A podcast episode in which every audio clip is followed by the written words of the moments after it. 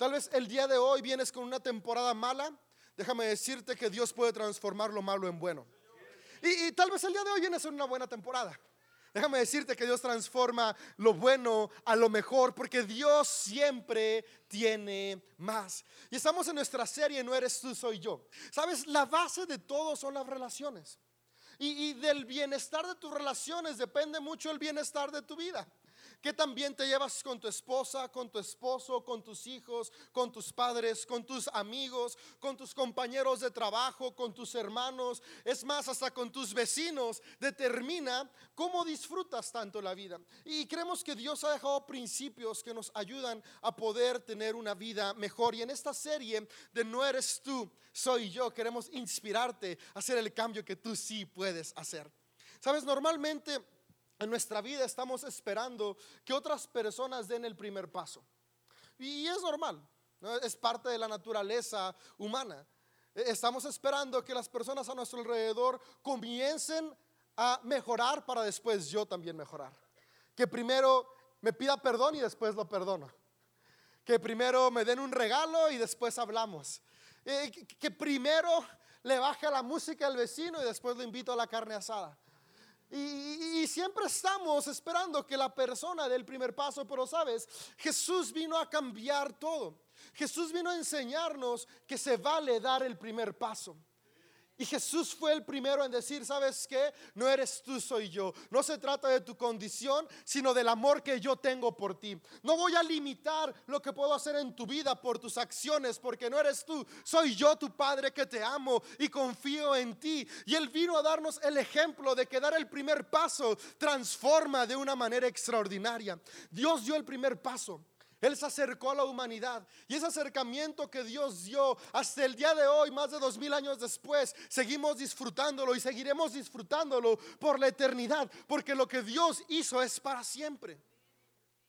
Pero él dio el primer paso, estuvo dispuesto a poder decir, ¿saben qué? No se trata de lo que ustedes se han ganado, se trata de lo que yo siento por ustedes y lo que yo tengo por ustedes es amor. Y creo que ese es un principio muy extraordinario que tú y yo hoy podemos aprender. Y yo creo que si juntos podemos decirle a las personas a nuestro alrededor, ¿sabes qué? Mis acciones no están determinadas por cómo tú eres, están determinadas por quien está en mí.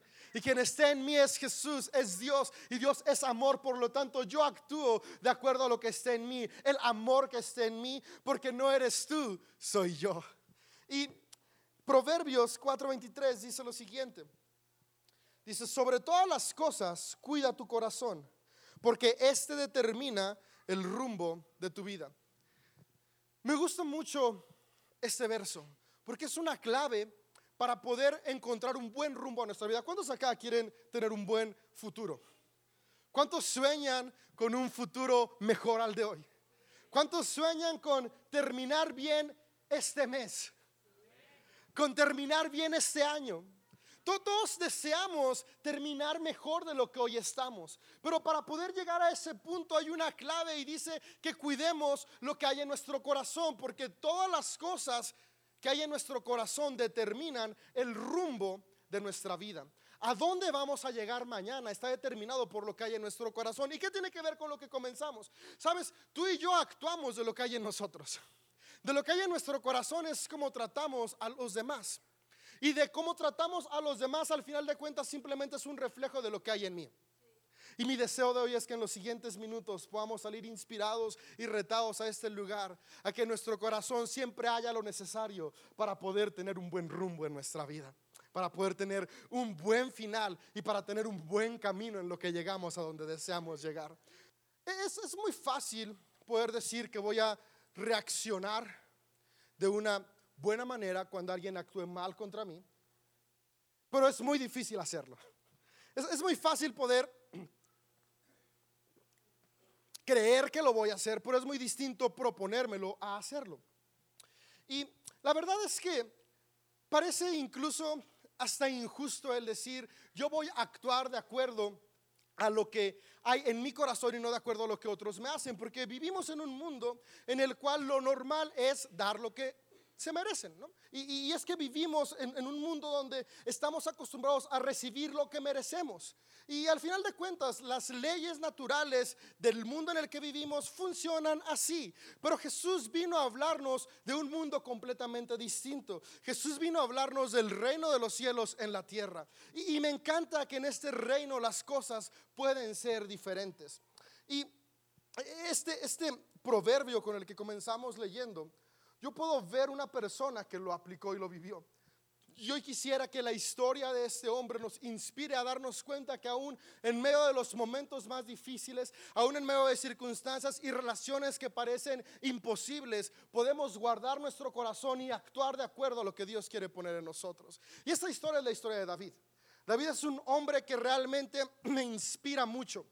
Fue un rey de la nación de Israel fue el segundo rey de esta nación. Puedes encontrar su historia en los libros de primero y segundo de Samuel. Si tienes ganas de conocer aún más de este hombre, y puedes encontrar lo épico que es su historia. Pero algo que me encanta de David es que David fue un hombre como tú y como yo. Un hombre que experimentó dificultades, un hombre que experimentó frustración, desesperación, depresión, que se equivocó, pero que también experimentó la gracia de Dios en su vida y pudo tener victorias, pudo alcanzar propósito y pudo llegar a la meta al final de sus días. Y, me gusta mucho su historia porque algunas veces pensamos que los héroes de la fe, que las personas que sus historias están en la Biblia, eran personas perfectas. Y algunas veces leemos o escuchamos su historia y decimos, wow, sí, e-, él pudo hacer eso porque era perfecto. Pero yo no soy así, yo, yo, soy distinto. Y, y, yo mucho tiempo pensé eso, ¿no? Claro, hacían cosas tan padres, tan extraordinarias, vivían una vida conforme al corazón de Dios. Dios puede decir que eran sus amigos porque, porque eran perfectos, pero yo soy súper imperfecto. Pero entre más leemos y nos damos cuenta y vamos descubriendo su historia, nos damos cuenta que eran tan imperfectos como yo y como tú. Pero David era súper imperfecto, pero en medio de su imperfección David tenía algo. Y es que aún en medio de su imperfección, él siempre estaba cerca de Dios. Y el estar cerca de Dios le permitía que aún en medio de las imperfecciones más grandes, gracia y esperanza pudiera salir a flote. Y en el libro de primero de Samuel, en el capítulo 24 y en el capítulo 26, encontramos dos historias extraordinarias que, que nos van a ayudar a poder avanzar en nuestras relaciones. Y Saúl era el suegro de David. Y Saúl y David tenían una relación un poco complicada como los suegros de las novelas, porque yo sé que todos los suegros de CDO se llevan súper bien con sus yernos. Eso solo pasa en las novelas y en otros países. Y las suegras también, un aplauso a todas las suegras de la casa y las que no están también. Las suegras de CDO y las suegras de San Francisco son la onda. esta historia no aplica para las suegras de este lugar. Pero David y su suegro eran otra historia. E, e, ellos tenían una relación tipo la Rosa de Guadalupe, nada más que nunca llegó el airecito para que las cosas cambiaran. De esas tensas, de esas intensas, de esas que te tienen al borde del sillón, de ¿y qué va a pasar? Y Saúl, todo, el problema comenzó porque Saúl dejó que su corazón se contaminara. Saúl dejó de cuidar lo que había en su corazón y recordemos que lo que hay en nuestro corazón determina el rumbo de nuestra vida. Y el problema fue que David fue ungido rey. Y aunque en ese entonces no existía Instagram como ahora, porque si hubiera Instagram yo creo que David hubiera estado haciendo un live de su ungimiento. Yo hubiera puesto Hashtag futuro rey. Hashtag ahí te voy, Saúl. Hashtag ahora sí viene lo mejor para Israel. Sonriendo, ¿no? Y tendría muchos likes porque dice la Biblia que era guapo y bien parecido. Yo creo que por eso me pusieron David mis papás. Cuando nacieron dijeron, no manches, qué bonito niño, David. Y, y, la cosa es que David fue rey. Saúl en algún momento se enteró no al instante, pero se enteró. Y es obvio, ¿no? Él era el rey y enterarse que habían ungido a alguien más como rey, comienza a surgir temor, envidia y coraje. Era natural que le tuviera coraje a David. Pero después también pasó algo. Saúl, al ser rey en, este, esta temporada, en la época de David, los reyes iban a la guerra, no como ahora que nada más los mandan y se quedan en su búnker. No, antes sí eran más hombres y decían, nos vamos a pelear, pues yo también voy a pelear. Y iban al frente de la batalla y, y Saúl peleaba. Y, David, si, si, quieres conocer más su historia, te invito a que leas primera de Samuel y vas a ver una super batalla épica con un gigante. Léelo en tu casa. Y, y después de esta batalla épica con el gigante, Saúl dice, este muchacho es bueno para pelear, lo quiero en mi ejército. Entra al ejército de Saúl, David, comienza a pelear y comienza a ganar batallas. Si quieres saber por qué, también en Primera Samuel puedes ver toda la preparación que David tuvo. Pero David empezó a ganar tantas batallas que comenzó a superar las victorias de Saúl. La cosa es que Saúl, en lugar de decir, qué bueno que ahora en mi equipo tengo un guerrero tan extraordinario que me va a ayudar a hacer crecer el reino, no cuidó su corazón y en lugar de estar alegre porque había alguien sumando a su reino, porque David estaba sumando a su reino, se empezó a llenar de envidia. Dejó de cuidar que se sembraba en su corazón y algo que pudo haber sido constructivo fue destructivo por lo que se arraigó en su corazón. Y dice la Biblia que se empezó a llenar de envidia porque escuchaba que la gente empezaba a cantar. Saúl mató a mil, David mató a diez mil. Cuando escuchó esto, Saúl se agüitó tanto que fue a su cuarto, agarró su iPhone, lo puso en su, en su bocina y puso una canción porque le dio la depresión. Y, Saúl puso la tusa porque le dio la depresión, porque, porque David estaba matando a más gente. Le dio la depresión tonta. Llorando lo comenzó a llamar. Pero David lo dejó en buzón porque a más gente estaba matando ya. Y, y Saúl se agüitó. Se agüitó tanto que permitió que esa tristeza también se arraigara en su corazón. Y ahora había envidia, había tristeza, había frustración. Después empezó a haber sensación de desplazamiento, me van a quitar a mí, claro, David es mejor, yo ya no sirvo. Empezó a haber también autolástima y empezó a descuidar su corazón y dejó que se llenara de tantas cosas malas, que ahora lo que había en su corazón comenzó a determinar el rumbo de su vida y Saúl comenzó a tomar muchas decisiones malas. Cuando Dios le decía que hiciera algo, él hacía otra cosa completamente opuesta. Es como, ¿quién tiene niños de dos años? Mi hija Eleonor está por cumplir dos años. Si yo le digo no, es como si le dijera sí. Si le digo sí, es como si le dijera no. Así que papás tenemos que aprender y ser inteligentes. Así que cuando no quiero que haga algo, le digo que lo haga. Cuando quiero que no haga algo, le digo que sí. Cambiamos las cosas. Saúl estaba como un niño de dos años o como un adolescente en la temporada más complicada de su vida. La cosa es que no era ningún adolescente ni ningún niño. Era un adulto y era un rey. Pero como no cuidó su corazón, comenzó a tomar malas decisiones, una tras otra, tras otra, tras otra. Y puedes encontrar en el libro de Samuel cómo sus malas decisiones terminaron no solamente eliminándolo del reino, sino muriendo de una manera muy triste y lamentable. Un reino debería haber muerto como él murió. Pero fue lo que había en su corazón que determinó el rumbo de su vida. Y tú podrías decir, David, pues claro, imagínate que alguien te dice que te van a quitar todo lo que tienes que alguien comience a, destruir lo que tú has construido, ¿a poco tú no te frustrarías como Saúl? La verdad es que también me frustraría como Saúl. Pero el problema no es sentir emociones, el problema es guardar esas emociones en el corazón. Por eso dice, guarda lo que hay en tu corazón, porque no se trata de no sentir. Si te dijera que no debemos de sentir emociones complicadas, te estaría echando mentiras. Y yo siento emociones complicadas. Se trata de guardar que esas emociones complicadas no echen raíz en nuestro corazón. David, Saúl permitió que esas emociones complicadas se enraizaran en su corazón y el rumbo de su vida fue destructivo. Sin embargo, paralelo al mismo tiempo estaba otro hombre también experimentando dificultades, que era el yerno de Saúl, David. Y David experimentó tristeza, enojo, frustración. Es tan claro que puedes ver en los salmos. En los salmos puedes encontrar todas las emociones que David atravesaba.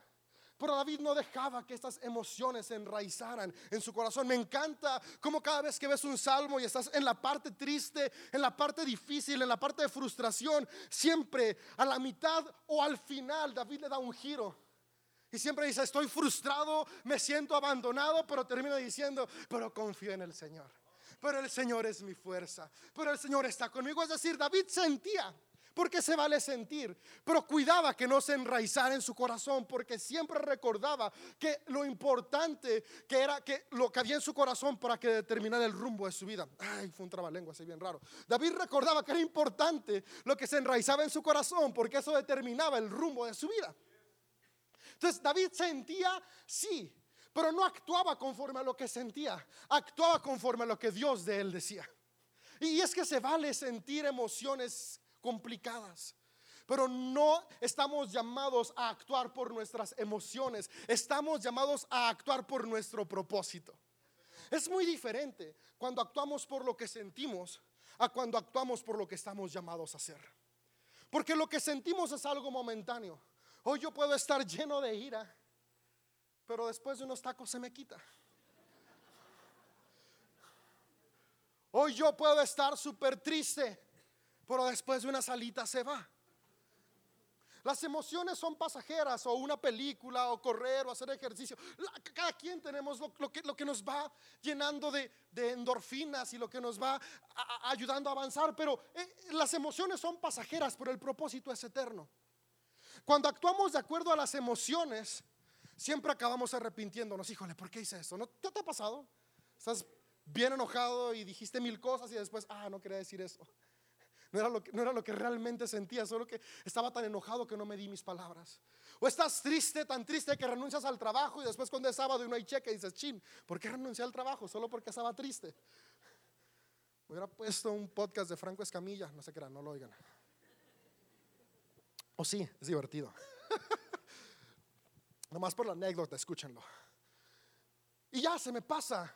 Pero no, cuando tomamos decisiones por nuestros sentimientos, como Saúl, vamos yendo de mal en peor. Pero David hizo algo distinto. ¿Sabes? Saúl estaba frustrado por eso y estaba tan frustrado que una de las acciones que determinó tomar es voy a matar a David. Yo lo mato. Así como David dijo, yo mato a Goliat.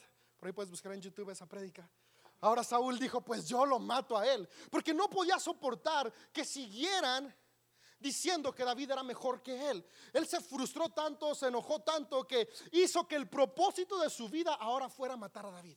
Sabes, el propósito que Dios tenía para Saúl era que gobernara una nación creciente y floreciente. Sabes, el propósito que Dios tiene para tu vida es que florezcas en donde estás.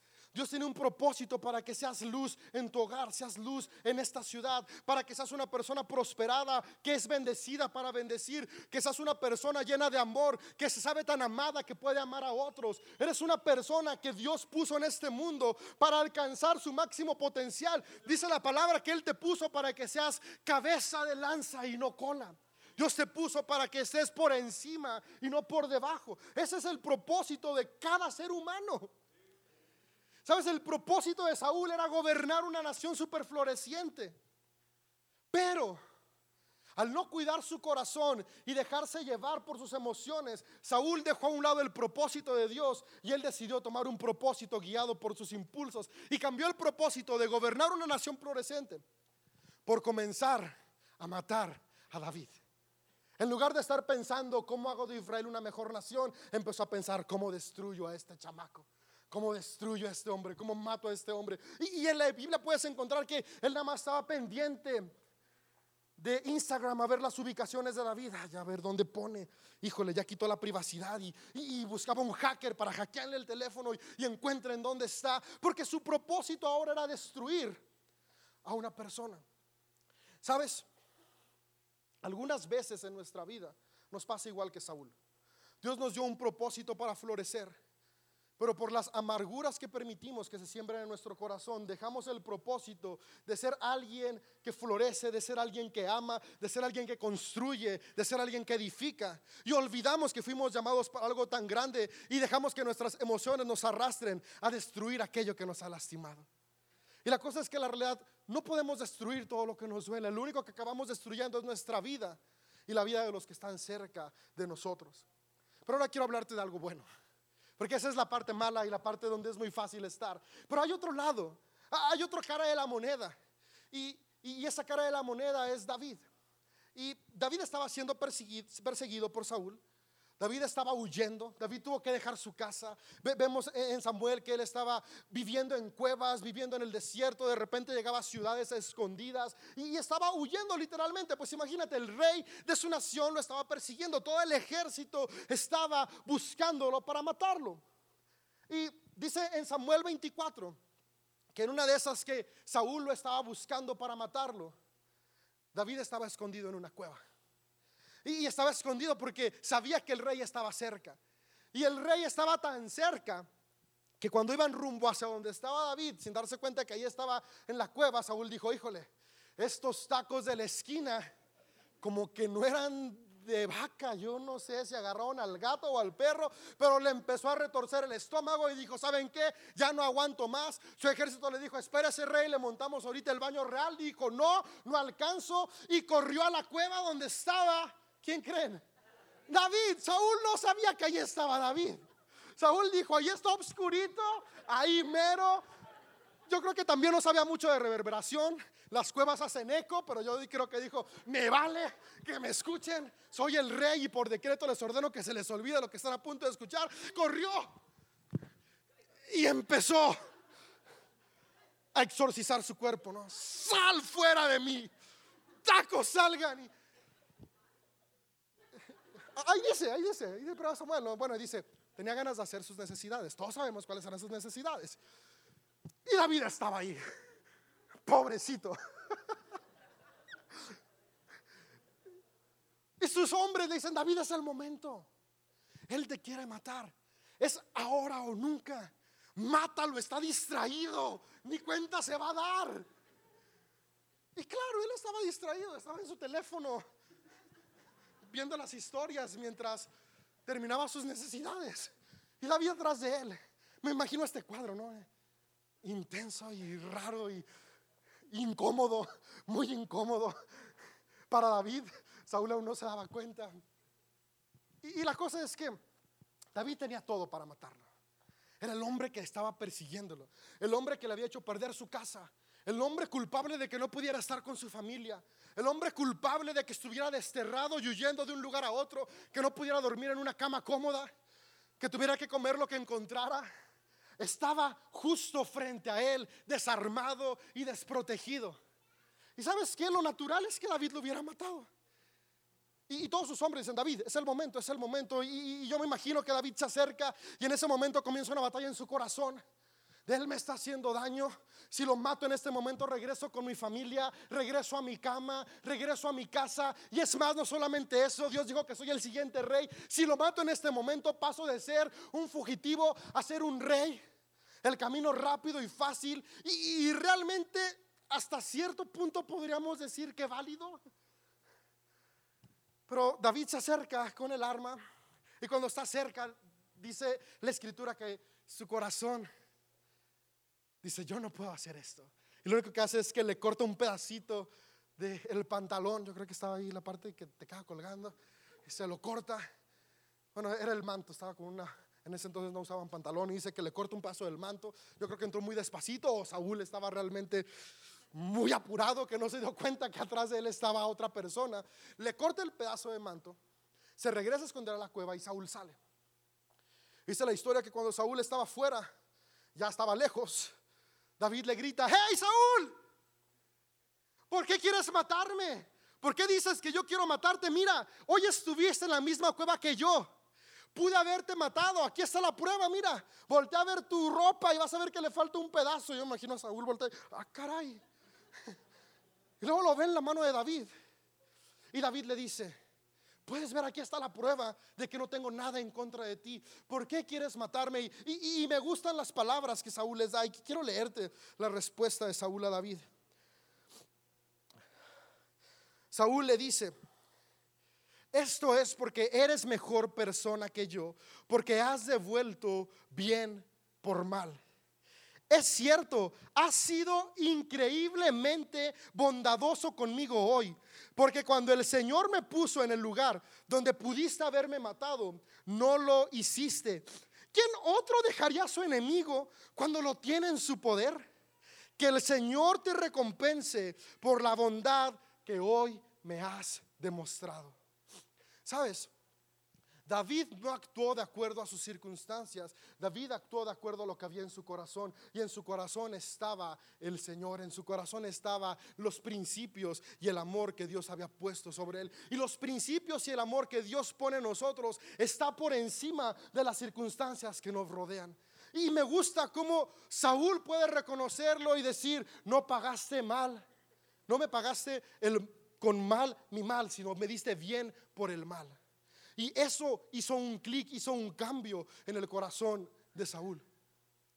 Y el hombre que en un momento quería matarlo, por unos segundos cambió y bendijo a David.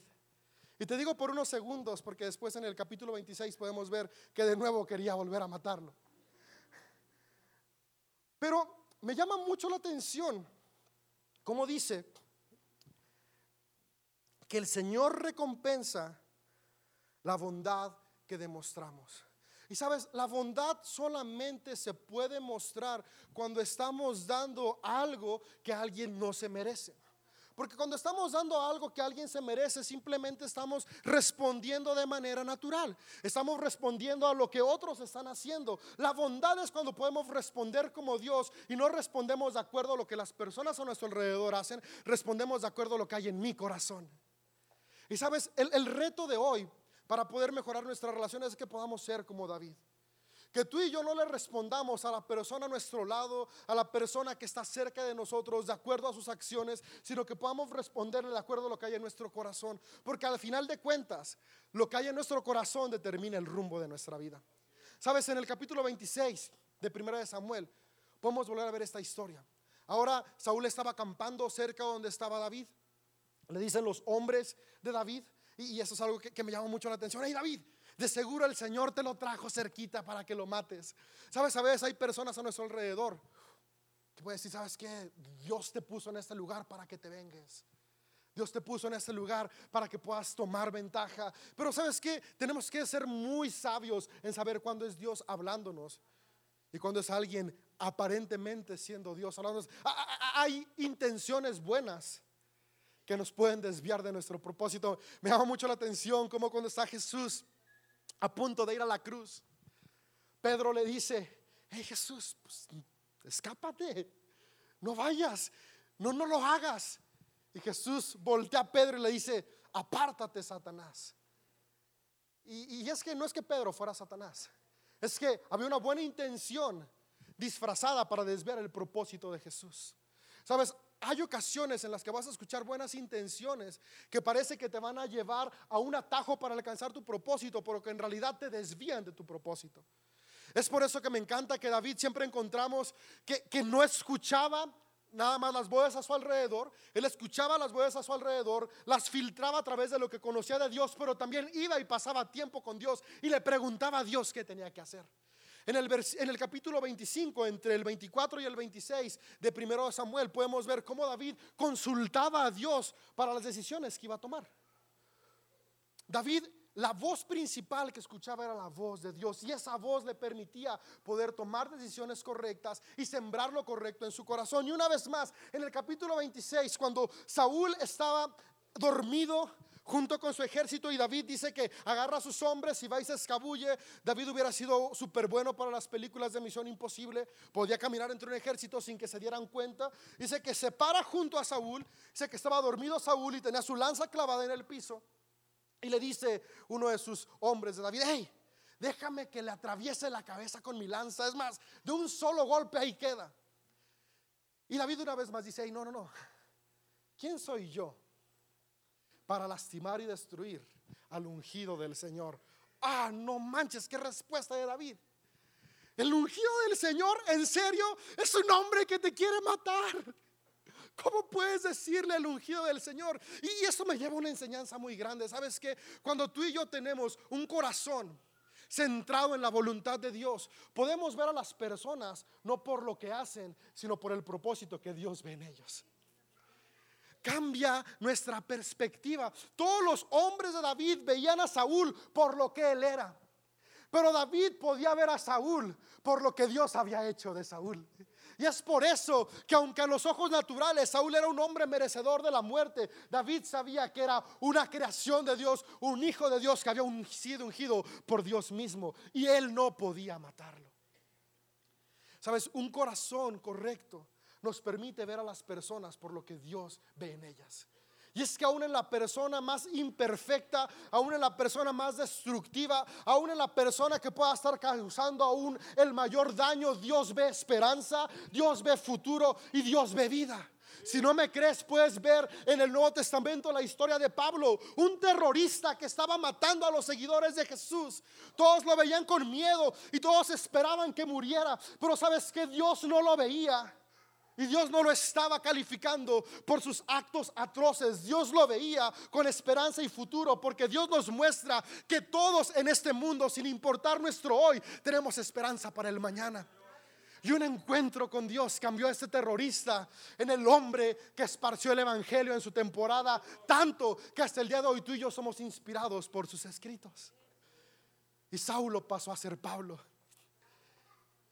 Porque Dios no nos ve por lo que hacemos, Dios nos ve por lo que Él nos creó. Y Él te creó un hombre, Él te creó una mujer de propósito, de esperanza y de vida. Yo este cuarto lleno de hombres y mujeres de diferentes edades con propósito para sus vidas.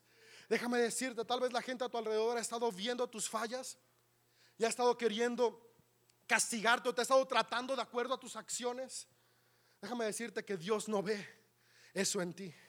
Dios ve tu propósito, el propósito que puso en ti cuando te diseñó en el vientre de tu madre. Y el día de hoy Él sigue viendo esperanza, futuro y vida sin importar dónde estás hoy. Porque en Jesús siempre hay esperanza.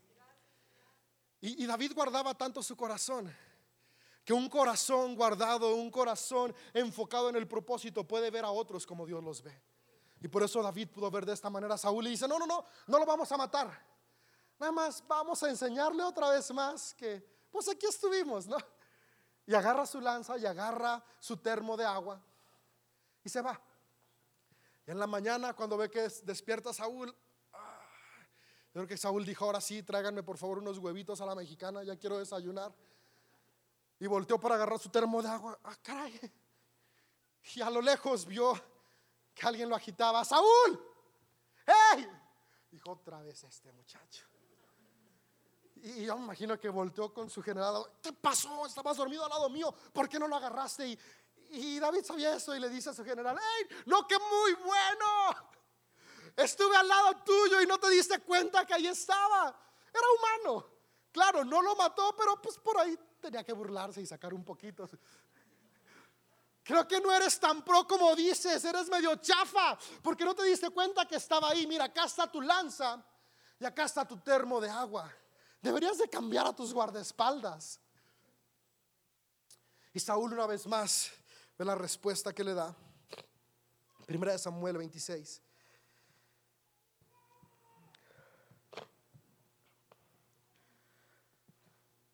Ahora que el Señor valore mi vida, dice David, así como yo hoy he valorado la tuya. Que Él me rescate de todas mis dificultades. Me encanta como David una vez más nos está recordando que nuestro valor no está determinado por lo que otras personas dicen de nosotros, sino está determinado por lo que Dios dice de nosotros. Y David, yo valoré tu vida porque soy consciente que Dios valora la mía. Y Saúl le responde lo siguiente a esta respuesta de David. Bendiciones sobre tu vida, David, hijo mío. Ahora sí vaya, ahora su hijo. Ya se puso bueno onda el suegro harás muchas acciones heroicas y seguramente te irá bien en todo lo que hagas. Me encanta esta declaración que hace Saúl y Saúl hizo esta declaración porque sabía que lo que había en el corazón de David en ese momento estaba marcando un buen rumbo para su vida. ¿Qué hay hoy en tu corazón? ¿Sabes? Vimos la vida de Saúl, tenía dificultades, tenía frustraciones, tenía razones para estar enojado, sí. Y él dejó que eso se sembrara en su corazón y el rumbo de su vida, en lugar de ser determinado por su propósito, fue determinado por sus emociones y terminó en destrucción. Por otro lado, vimos a David. David también tenía emociones, también tenía dificultades, también estaba atravesando cosas malas, pero no dejaba que las emociones se enraizaran en su corazón. Él dejaba que lo único que echara raíz en su corazón era lo que Dios decía de él. Guardó su corazón y, sus y, lo que había en su corazón determinó sus acciones en medio de la dificultad. Dos hombres con dificultades, como tú y como yo, cada día atravesamos dificultades, pero que tomaron decisiones diferentes. Uno se dejó llevar por sus emociones, otro se dejó llevar por su propósito. David sabía que un día Dios lo había ungido rey. Sabes, habían pasado años, no uno ni dos, habían pasado más de diez años de la promesa, pero David sabía que ese era el propósito. Y él caminó de acuerdo a su propósito. Dios tiene un propósito para ti. Y yo hoy quiero animarte a que puedas actuar como David. David pudo ver a Saúl y decir, ¿sabes qué, Saúl? No es tu maldad la que me va a llevar a actuar a mí, porque no eres tú, soy yo el que va a determinar mi futuro. Tú no vas a determinar a dónde voy a terminar. Yo soy responsable de determinar a dónde llego y voy a guardar mi corazón para alcanzar el propósito que Dios tiene para mí. Sabes, en la vida estamos rodeados de personas imperfectas, como tú y como yo. Yo soy imperfecto. Todos estamos acá imperfectos y, le causamos molestias a la gente a nuestro alrededor, aun cuando no queremos sino aprender a tener un corazón guardado aún en medio del mundo imperfecto del cual somos parte tú y yo. Y cuando podemos actuar de acuerdo a lo que Dios pone en nuestro corazón, podemos dejar de culpar a los demás y pasamos de ser víctimas a ser responsables. Porque una víctima está diciendo, actúa así por lo que me hicieron. Actúa así porque él se portó mal. Actúa así porque él me hizo esto. Actúa así porque ella me hizo aquello otro. Pero un responsable sí, él actúa así. Él sabrá que hay en su corazón, pero yo no voy a responder mal por mal, yo respondo bien por mal porque yo soy responsable de lo que hay en mi corazón. Yo no puedo cambiar las acciones del que está a mi lado.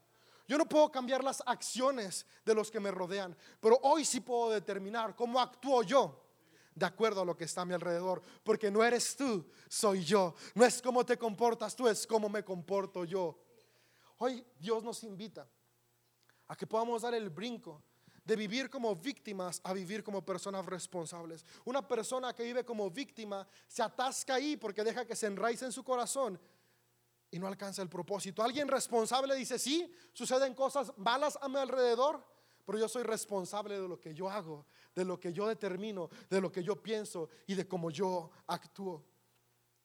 Y me encantaría que hoy te pudieras llevar la siguiente frase en tu corazón. David pudo decir, mi corazón mi responsabilidad. Mi corazón, mi responsabilidad.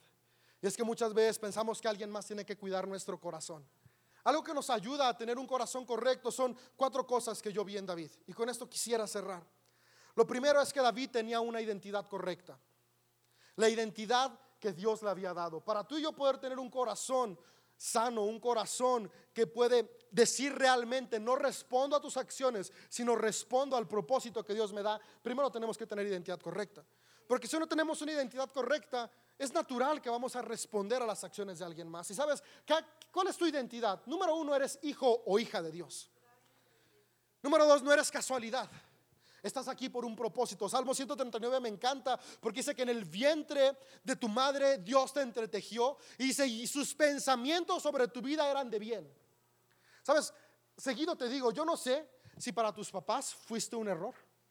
Tal vez fuiste el chispoteo. Pero para Dios no hay errores ni chispoteos. Dios te estaba entretejiendo en el vientre de tu madre y tenía muchos pensamientos buenos de ti. Dice el Salmo, dice David mismo, escribió este Salmo, dice, hay tantos pensamientos buenos de mí como la arena del mar. Incontables. Dios tiene pensamientos buenos de ti más de lo que puedes imaginarte y llegar a contar. Esa es la identidad que tú tienes. Dios dice que tú eres más que vencedor, que tienes la mente de Cristo que eres próspero, que eres sano, identidad correcta. En Dios puedes encontrar la identidad que Él te ha dado y una identidad correcta te permite actuar de una manera distinta. Porque cuando no hay una identidad correcta, no sé quién soy, estoy a la defensiva. Estoy tratando de construir sobre arena un castillo que viene una ola y lo derrumba, pero cuando soy quien soy en Dios, puedo construir sobre la roca y ninguna tormenta lo va a tumbar. Número uno, yo hoy quiero animarte, ten y abrazo una identidad correcta. Y la mejor manera de construirlo es repítete cada día lo que Dios dice de ti. Porque sabes, las identidades incorrectas se formulan porque escuchamos constantemente lo que otros dicen de nosotros. ¿Cómo la vamos a cambiar? Escucha y repite constantemente lo que Dios dice de ti. Por eso Dios invitó a, Josué, repite estas cosas. Por eso Dios le dijo a la nación de Israel, díganlo día y noche y repítanselo a sus hijos. No les iban a repetir lo que había en ellos, les iban a repetir lo que Él decía de ellos. Repítete día y noche lo que Dios dice de ti. E, e, es bíblico, párate al espejo y di, soy creación de Dios, soy una obra de arte a veces abstracta, pero obra de arte al final de cuentas.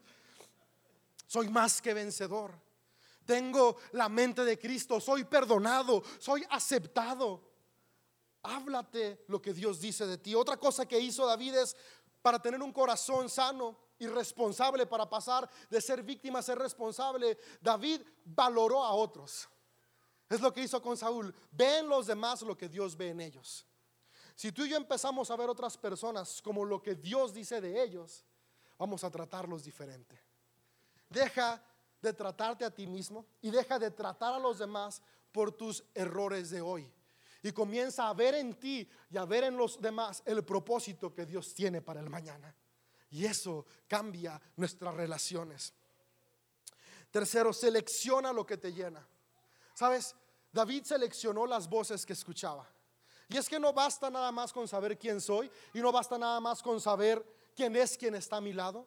También tengo que saber qué me está influenciando. Los hombres de David le decían, el Señor te lo puso para que lo mates. Hasta sonaba profético y espiritual y, y bíblico. Pero David dijo, no, esto no es el corazón de Dios. ¿Sabes? Revisa de qué te estás llenando. No Incluso lo que te decimos acá arriba, eh, eh, eh, ¿está de acuerdo al corazón de Jesús? ¿O no está de acuerdo al corazón de Jesús? Porque de lo que te llenas ahí, dice, de la abundancia del corazón, habla la boca. De lo que abunda en tu corazón, habla tu boca. Y lo que habla tu boca determina tus acciones. ¿Qué hay en tu corazón el día de hoy? ¿De qué has dejado que se llene tu corazón? Tenemos que ser intencionales en llenarlo de vida, en llenarlo de propósito, en llenarlo de esperanza. No estoy diciendo que no escuches la tusa de vez en cuando, si te da la depresión. Pero también escucha música positiva que te edifique, que, que, sea mucho más lo que escuchas bueno que lo que escuchas destructivo. No estoy diciendo que de vez en cuando no veas una película de acción. No, no, no, pero si te la pasas toda la tarde en Netflix se está llenando tu corazón de Netflix. Entonces ve un ratito Netflix y después llénate de la palabra de Dios, escúchate un mensaje positivo. Hay muchos TED Talks muy buenos. No, no, no necesariamente todo tienen que ser predicaciones, ¿sabes? Dios ha dado múltiples dones y hay un montón de cosas que pueden llenarte de cosas positivas tu vida y tu corazón. Podcasts buenísimos que te ayudan a crecer. ¿Qué estás llenando tu vida hoy? ¿Qué libros estás leyendo? Nada más historietas y novelas que son buenas. A mí me encantan las novelas de Dan Brown. De hecho, sabes que conocí a Jesús gracias a una novela de Dan Brown, el que escribió el Código da Vinci. Así me reencontré con él. Pero no es lo único que leo. Hay que leer cosas que edifiquen tu vida, que instruyan tu vida, que te lleven a ser mejor persona. Sabes, dice Pablo, todo me es lícito, pero no todo me conviene. Tenemos que aprender a discernir de qué estamos llenando nuestro corazón. Llena tu corazón de aquellas cosas que te hagan crecer y te permitan alcanzar tu propósito y poder ver en otros lo que Dios ve de ellos. Cuida de que estás llenando tu corazón. Y la verdad es que cuidar nuestro corazón y nuestras fuerzas es una misión prácticamente imposible. Honestamente. Pero no estamos solos y esta es la mejor parte. Y me gusta como dice Proverbios 23, 26. Y dice, oh hijo mío, y es algo que he oído este, dice, oh hija mía, oh hijo mío, dame tu corazón, que tus ojos se, se deleiten en seguir mis caminos. Y sabes, la razón por la que Dios desea tu corazón no es porque te quiere controlar. Dios no quiere controlarte, por eso te dio libre albedrío. Por eso nos dio ese regalo. Pero Él te pide tu corazón porque sabe que si tu corazón está en sus manos, está bien guardado. Sabe que en nuestras fuerzas es difícil guardarlo. Yo honestamente, yo no puedo guardar mi corazón. Puedo cuidarlo por 10 minutos, pero después lo descuido porque se me va. No tengo la capacidad de cuidarlo al 100%. Y Dios lo sabía. Y por eso Él dice, hey, yo sé que tal vez tú no puedes cuidar al 100% tu corazón, pero no te preocupes, no estás solo, dámelo. Yo lo cuido junto contigo. Yo lo cuido junto contigo. Y esto me encanta. Dios no, te está diciendo, yo lo cuido por ti. Porque luego decimos, ah, pues tú cuídalo, ¿no? Y yo me, no, no, es Dios lo cuida junto contigo. Y lo que tú no puedes guardar, Dios lo guarda. Dice, dame, hijo mío, tu corazón. Dios quiere que tú le des tu corazón porque Él quiere cuidártelo. Porque Él sabe que lo que hay en tu corazón va a determinar el rumbo de tu vida.